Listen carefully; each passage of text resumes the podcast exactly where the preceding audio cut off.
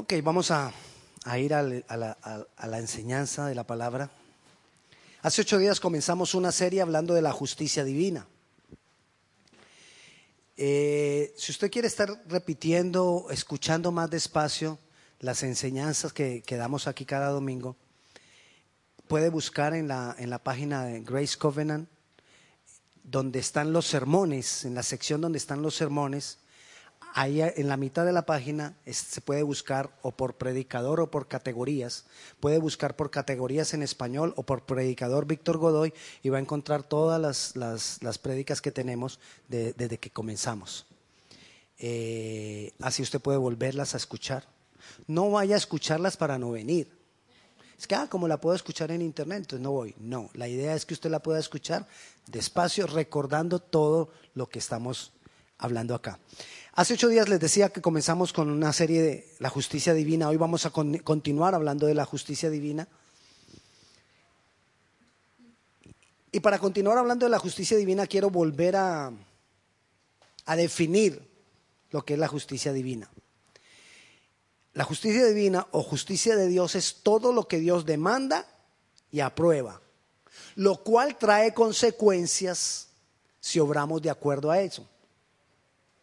Consecuencias, esas consecuencias son el favor de Dios en nosotros. Esa es la justicia divina. No quiere decir que no suframos. No quiere decir que no tengamos problemas. Pero sí quiere decir que saldremos pronto de los problemas. Sí quiere decir que tendremos una mano que nos ayudará y que seremos fortalecidos y que tendremos bendiciones aquí y en la eternidad. Eso es la justicia divina. Le repito, la justicia divina es todo lo que Dios demanda y aprueba, que si nosotros caminamos en eso que Él demanda y aprueba, viene consecuencia sobre nosotros. El favor de Dios sobre nuestras vidas. Esa es la justicia divina. Y Dios ha establecido la justicia divina para que su obrar, su poder, su respuesta, su revelación y todo lo que Él ha dispuesto para nosotros se active en favor de nosotros. Es decir, la justicia divina se convierte como en un switch. Off, on. Y nosotros somos los encargados de activarlo. Y de eso vamos a hablar en esta, en esta tarde, activando esa justicia divina. ¿Por qué, ¿Por qué digo que es como un switch? Porque, como decía hace ocho días, Dios no necesita estar esperando y vigilando aunque Él todo lo sabe, Dios no necesita estar esperando y vigilando qué hizo Víctor o qué dejó de hacer Víctor para que su justicia obre sobre mí. No, Él ya dispuso todo, Él ya lo estableció todo, ya está ahí dispuesta esa justicia y las cosas ocurren cuando yo las activo. Es así obra la justicia divina. Es todas las consecuencias que vienen sobre mi vida cuando yo hago lo que Dios aprueba o lo que Dios demanda. Y entonces yo soy el que la activo. Eso es lo que necesito que se te quede aquí grabadito. ¿Ok? ¿Entendido? Ok. Entonces ya terminamos. A no ser que usted tenga alguna pregunta. Ahí yo, yo ya me hice una pregunta en ese momento. No sé si usted se la ha hecho hasta ahorita. ¿Cómo la activo? Eso es lo que necesitamos saber. Porque ya sé cómo obra la justicia divina. Ahora lo que necesito, lo que necesito saber es cómo la activo. Porque ese switch no es magia. Ese switch, aunque una parte lo merecemos nosotros por ser hijos de Dios, pero tenemos que activarla. Es como cuando tienes una herencia. ¿Se acuerdan lo que les decía aquí un día? Qué bueno eso de las novelas, que le aparece un, tío rico a uno que uno no conocía y le dejó una herencia. ¿Sí? Pero, ¿qué tal que uno, teniendo la herencia, no la reclame? ¿La disfruta? No, porque no la. Así pasa con la justicia divina. Si no la activamos, tenemos el derecho de ella porque somos hijos, pero no la disfrutamos porque no la activamos. Y les decía, no es magia, Es más, ni siquiera es solo por oración, porque hay personas que se dedican a orar, a orar, a orar, orar. Orar es bueno, muy bueno. Es más, tenemos que ser personas de oración, pero no con eso basta para activar la justicia divina. Necesitamos más que orar. No le estoy diciendo que deje de orar, le estoy diciendo que necesitamos más que orar. Y eso es lo que vamos a mirar en esta mañana. Ahora, si yo quiero saber cómo obra la justicia divina, ¿dónde investigar? ¿Dónde indagar? ¿Dónde preguntar? ¿Dónde? En la palabra. Entonces vayamos a la palabra y abra su Biblia, su medio tecnológico moderno. De todos modos hay que abrirlo, sea de papel, sea lo que sea, hay que abrirlo. Abra Salmo 85, capítulo 85, versículo 10.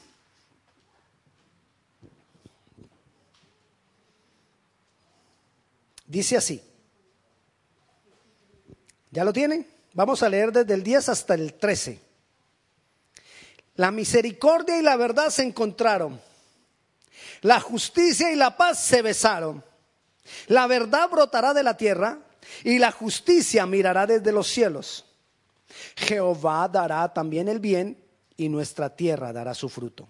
La justicia irá delante de él y sus pasos nos pondrá por camino. Qué lindo versículos. Qué lindo pasaje. Quiero que nos fijemos en el versículo 12. El Señor dará también el bien. ¿Cuántos quieren el bien de Dios? Ahí dice que el Señor también lo dará. Y nuestra tierra dará su fruto. ¿Cuántos quieren que nuestro esfuerzo, lo que nosotros trabajamos, produzca? ¿A usted no le ha pasado a veces que uno trabaja, trabaja, se esfuerza y como que el, resultado, como que uno dice... Hay, una palabra, que, una frase que dice mucho mi esposa y dice, ¿qué se hace la plata? Sí, ¿dónde se va? Ella mira, mira, saca su teléfono y mira las, las cuentas bancarias. ¿Qué se hace el dinero? Pero dice ahí que, la, que, que nuestra tierra dará su fruto, nuestro esfuerzo dará su fruto. Y su justicia, dice el versículo 13, irá delante de nosotros y nos abrirá camino y nosotros seguiremos sus pasos, los pasos que el Señor nos va marcando. ¿Qué más queremos? En el, en el, versículo 12 y en el versículo 13 está todo lo que nosotros necesitamos. El Señor nos dará el bien. nuestro esfuerzo producirá el fruto que se merece. La justicia de Dios vendrá sobre nosotros y Él nos guiará por el camino que tenemos que caminar. ¿Qué más queremos? Ahí está todo. Ahí lo tenemos todo. Pero cómo lograrlo y cómo activarlo están en los versículos anteriores, o sea, en el 10 y en el 11. La misericordia y la verdad se encontraron, la justicia y la paz se besaron. Ay, qué romántico, mire cómo suena eso de lindo. ¿Y eso qué es? Muy bonito ver uno como, la misericordia y la verdad se encuentran, como la justicia y la, la paz se dan un besito. Muy bonito todo eso. Pero ¿qué significa eso para nosotros? Son cuatro cosas. La misericordia, la verdad, la justicia y la paz. Misericordia, verdad, justicia y paz. Misericordia, verdad, justicia y paz. deja que eso se deposite en tu mente y, y medita y medita y piensa eso. Misericordia, verdad, justicia y paz. Porque ahí está la clave de cómo nosotros activamos la justicia divina sobre nuestras vidas. ¿Cómo eso? Comencemos con la misericordia. ¿Por qué habla ahí de la misericordia? Porque Dios, movido a misericordia, nos revela la verdad. Esa es la unidad que hay entre la misericordia y la verdad. Dios nos revela la verdad porque Él es misericordioso. Dios nos revela la verdad porque Él tiene misericordia de nosotros. Dios nos revela la verdad porque Él nos ama. Amén. Por causa de su misericordia, Él nos ha revelado la verdad a nosotros. Por causa, a veces nosotros estamos en dificultades, estamos en problemas y decimos, ¿dónde está Dios? Dios está ahí. Dios está viendo. Dios conoce tu dolor. Y por causa de eso, Él envía la revelación de su palabra. El problema está en que si nosotros no miramos la palabra, es como si te, te, mandan una carta con una solución, con una dirección, con algo que tú tienes que hacer para salir del problema y tú nunca abres la carta. ¿Me entiendes? Te mandaron una carta para decir qué hacer, para salir como, para saber qué decisiones tomar y nunca abriste la carta. Pero todo comenzó por la misericordia de Dios. Pero recuerda también lo que dice la palabra. Nuevas son sus misericordias. ¿Cada cuánto? Cada mañana, cada día. O sea que hay nueva misericordia de Dios cada día. Cada día que amanece hay misericordia de Dios. Y si cada día que amanece hay misericordia de Dios y la misericordia trae la revelación de la verdad, cada día que hay revelación de la palabra, revelación de la verdad. Cada día hay una revelación para ti. O sea que cada día tú deberías abrir la carta. Cada día tú deberías abrir la palabra, porque cada día va a haber ahí una revelación de Dios para ti. Cada día que tú leas hay una revelación de Dios para ti. La verdad es su palabra, pero la verdad es también Jesús. Cuando digo la verdad es también Jesús, es porque la palabra, dice Juan 1.1, que la palabra, el verbo, se hizo carne. Es decir, se hizo vida. Y eso es lo que Dios quiere que pase en nosotros con la palabra de Dios. Que la palabra se haga vida. Cuando la verdad se hace vida, cuando la palabra se hace en, mi vida, se activará la justicia divina. Misericordia, verdad. ¿Y qué sigue después? Justicia. O sea, cuando la verdad se hace vida en mí, la justicia se activa. La justicia divina. Y recuerda que la justicia divina son todas las consecuencias que Dios tiene, todo el favor de Dios sobre nuestras vidas por haber obrado de acuerdo a lo que Él dispuso. Entonces nosotros no tendríamos que estar preguntando por qué me pasa esto, por qué aquello. No, yo ya debo tener la seguridad, la tranquilidad la paz de que su justicia obrará. Pastor, pero pasan los días y el problema sigue. No importa. Aunque padezcáis un poco de tiempo, Él va a obrar su justicia. Será un poco de tiempo. Lo que pasa es que nosotros activamos la justicia divina. Y pasan los días y como no vemos el resultado, entonces nos desesperamos y empezamos a, a cuestionar.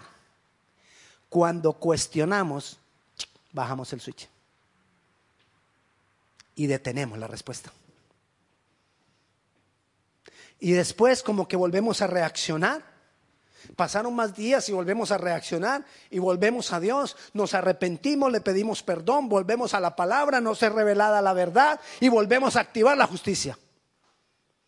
Y volvemos a sentir paz y a sentir la fuerza y decimos, sí, sí, Dios lo va a hacer. Pero pasan unos cuantos días.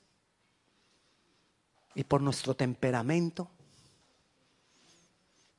por nuestro afán, porque estamos en una época, la era del afán.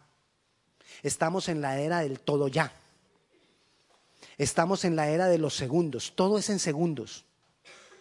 Los cohetes vuelan en segundos. La comida está hecha en segundos. Y todo eso nos gusta. El refresco sale de la máquina en segundos. Todo es en segundos. Antes, ¿cuánto se demoraba uno en hacer un sancocho?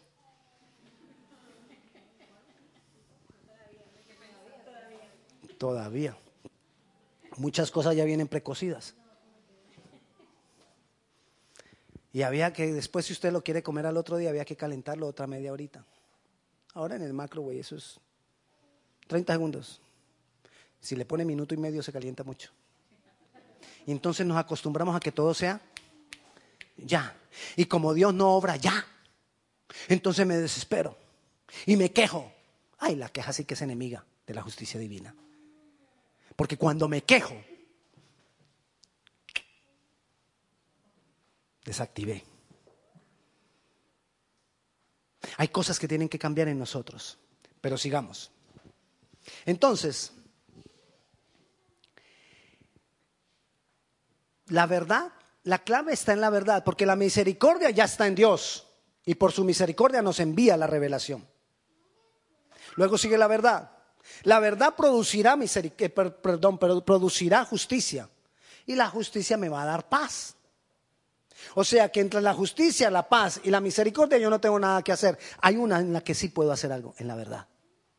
Y ahí nos vamos a centrar. Porque ahí, en la verdad, en la palabra de Dios, es cuando nosotros activamos o desactivamos. Entonces tenemos que centrarnos en esa verdad, la palabra de Dios. Jesús es la verdad, la verdad hecha carne. Todo lo que se salga de la verdad de Dios no es verdad. Escúchame, todo lo que se salga de la verdad de Dios no es verdad. Todo lo que se salga de lo que Dios ha dicho no es verdad. Todo lo que se salga de la palabra de Dios no es verdad. Todo lo que se salga de la palabra de Dios no es verdad y me esclaviza. Me esclaviza. Leíamos ahí que es necesario que la verdad brote de la tierra. Lo leímos, ¿no? En el Salmo. La verdad brotará de la tierra y entonces la justicia vendrá de los cielos. ¿Qué tenemos que hacer nosotros? Que la verdad brote de la tierra. Olvidémonos un instante de la palabra verdad y dejemos solo la segunda frase. Brote de la tierra. ¿Qué es brotar de la tierra? Cuando algo brota de la tierra, ¿qué decimos? Que está... ¿Que está qué? Por ejemplo, el, frijolito. ¿Se acuerda cuando todos fuimos a la escuela y le ponían a uno un frijolito en un algodoncito con, sí, entonces, y, y después ya lo metíamos en la tierra y estábamos esperando todos los días uno iba a la escuela y miraba a ver si el frijolito brotaba de la tierra. Si el frijolito estaba germinando. Si el frijolito estaba produciendo para lo cual fue sembrado. Y no veíamos nada pero algo estaba pasando en el frijolito. A, mí, no sé a ustedes, pero a mí me pusieron a poner cuatro frijolitos. Uno en vasitos diferentes, para yo poder destapar uno y ver el proceso. Y miraba el frijolito y resulta que el frijolito ya se abría. Lo primero que hizo fue arrugarse todo. Y después se abrió. Y después de medio de la apertura empezó a salir una, una, una, a brotar una, una vainita verde ahí. Y ya al último lo dejamos quieto. Y esa, esa, ese aparatico verde, esa, esa ramita verde, empezó a salir, empezó a salir.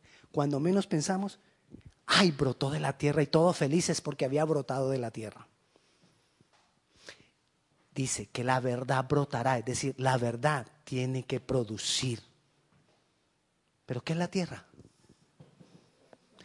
el corazón del hombre.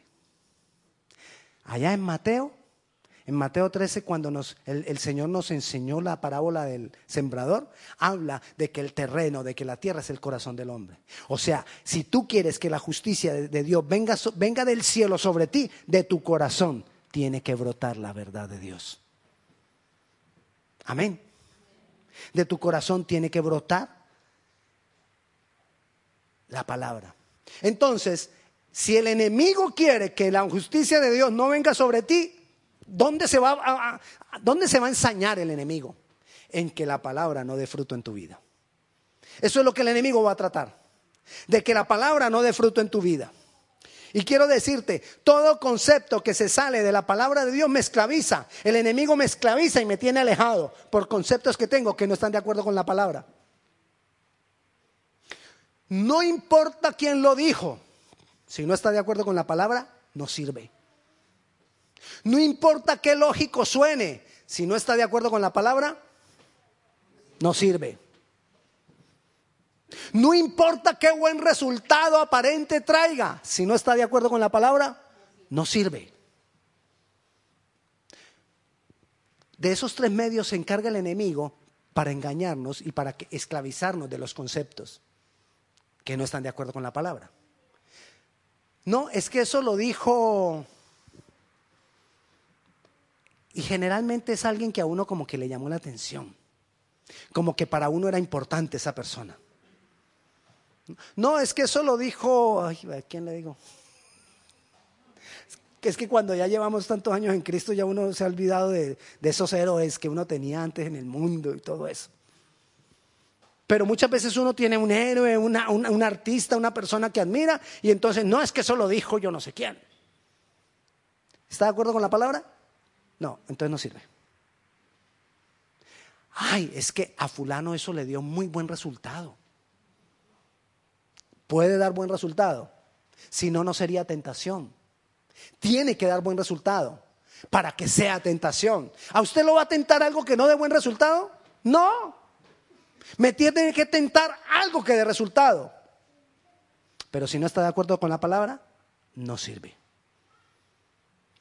Entonces miremos cómo, cómo operar, cómo manejar, cómo trabajar en esto de, de que la palabra brote en este corazón. Comienzo con una pregunta. ¿Cómo brotará la semillita de frijol si no pongo el frijol? Entonces imaginémonos otra vez la escuela. Al niño Víctor, un niño muy juicioso en la escuela,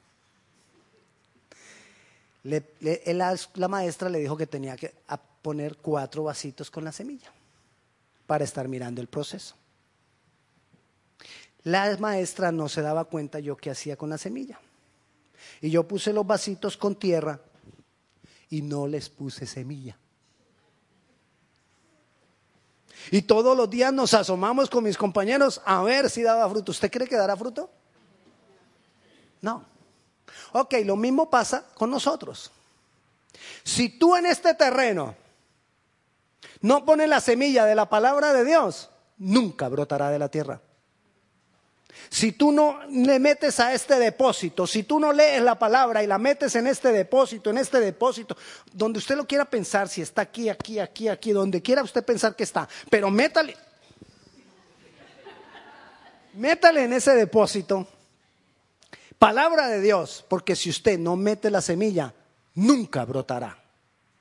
Es obvio. No dará fruto. No esperes activar la justicia divina sin leer la palabra de Dios. No hay de dónde. No hay cómo. Amén. Y la misericordia es nueva cada cuánto? Cada mañana, cada día. O sea que tú deberías leer la palabra cada, cada día. Mañana, tarde, noche, no sé a qué horas te queda más fácil. Primero, leer. Usted dirá, ay, pastor, es que eso suena tan elemental, eso me lo dijeron a mí hace como 15 años, que yo me convertí al Señor y a mí me dijeron eso y ya, eso ya. ¿Y qué pasó con la justicia divina entonces? Segundo, la leo, pero no medito en ella. No pienso en ella. ¿Qué es meditar? Pensar y pensar y pensar y pensar y pensar. Ay, pastor, usted viera, en la tarde de ayer, en, la, en toda la tarde me leí todo el libro de Isaías. Yo soy un gran lector de la palabra, me lo leí en una tarde. ¿Cómo hacer para pensar en sesenta y pico de capítulos? ¿Cómo hacer para meditar en sesenta y cinco de capítulos? ¿Usted cree que, que, así sirve? Está bien si tienes el tiempo y lo puedes hacer, pero tú tienes que escoger algunos capítulos específicos para pensar y pensar y pensar y pensar en lo que leíste. No hay otra forma de que eso dé fruto en tu corazón. Pastor, ¿qué será que pasa? Que yo todas las mañanas leo la Biblia y, no, no pasa nada en mi vida. Es más, ni la entiendo. Necesitas pensar y pensar y pensar en lo que leíste. Y pensar y pensar. Mire, yo me convertí cuando yo tenía unos 22, 24 años. Entre 22 y 24 años. O sea, hace 20 y pico. Hace 20, 20 y todavía tengo que leer un versículo. Y usted dirá, ah, pues como son pastores, ellos leen y eso. No. Uno lee y mm, no entendí. Y usted lo mirará uno y no, son los pastores, ellos leen y el Señor, ¡fum! no. Igual nos toca pensar y pensar y pensar. A veces me estoy duchando y de tanto pensar en el día, cuando estoy en la ducha, ¡ah! ¡ay! Entendí. Y me emociono y digo, claro, ay, ¿cómo no lo había entendido antes? Y viene la revelación, pero porque estuve pensando, pensando. Le digo en la ducha para darle un ejemplo y no decirle en qué otros momentos o en qué otros lugares. Pero hay otros lugares donde uno está reposado, tranquilo, y viene la revelación. Necesito meditar en ella. Leer, pensar. Pero a pesar de que lo leí y lo pensé, lo entendí, necesito lo tercero, creerlo. Eso que entendí, creerlo. Porque a veces le creemos más a las circunstancias que a lo que dice la palabra. Entendí lo que dice la palabra, pero le creo a la circunstancia porque la circunstancia me asusta. Porque es que tengo solo hasta el martes para pagar. ¿Y qué voy a decir? ¿Qué voy a hacer? Y, si no pago, entonces tengo este problema. ¿Y, qué voy a hacer? Y el Señor dice que, leí en la palabra que el Señor proveerá. Pero el lunes me llega la llamada, acuérdate que tienes solo hasta mañana porque ya pasó a colección y que yo no sé qué. y usted su corazón empieza, ay, ay, van a venir por el carro. me van a quitar el carro, ay, qué susto. ¿Por qué se asusta? Porque está creyendo a la circunstancia. ¿Por qué le da temor? ¿Por qué se pone a llorar? ¿Por qué empieza a hacer cosas y a meter su mano para dañar lo que Dios iba a hacer? Tenemos que creer a lo que dice la palabra. No he visto justo desamparado ni su descendencia que bendigue pan, dice la palabra. Leer pensar, creer. Y lo, lo cuarto, actuar de acuerdo a lo que creí. Hermano, ¿usted leyó la Biblia? Sí, pastor.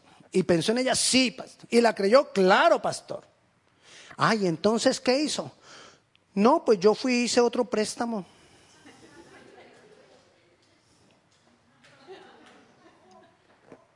Así somos porque nos da terror.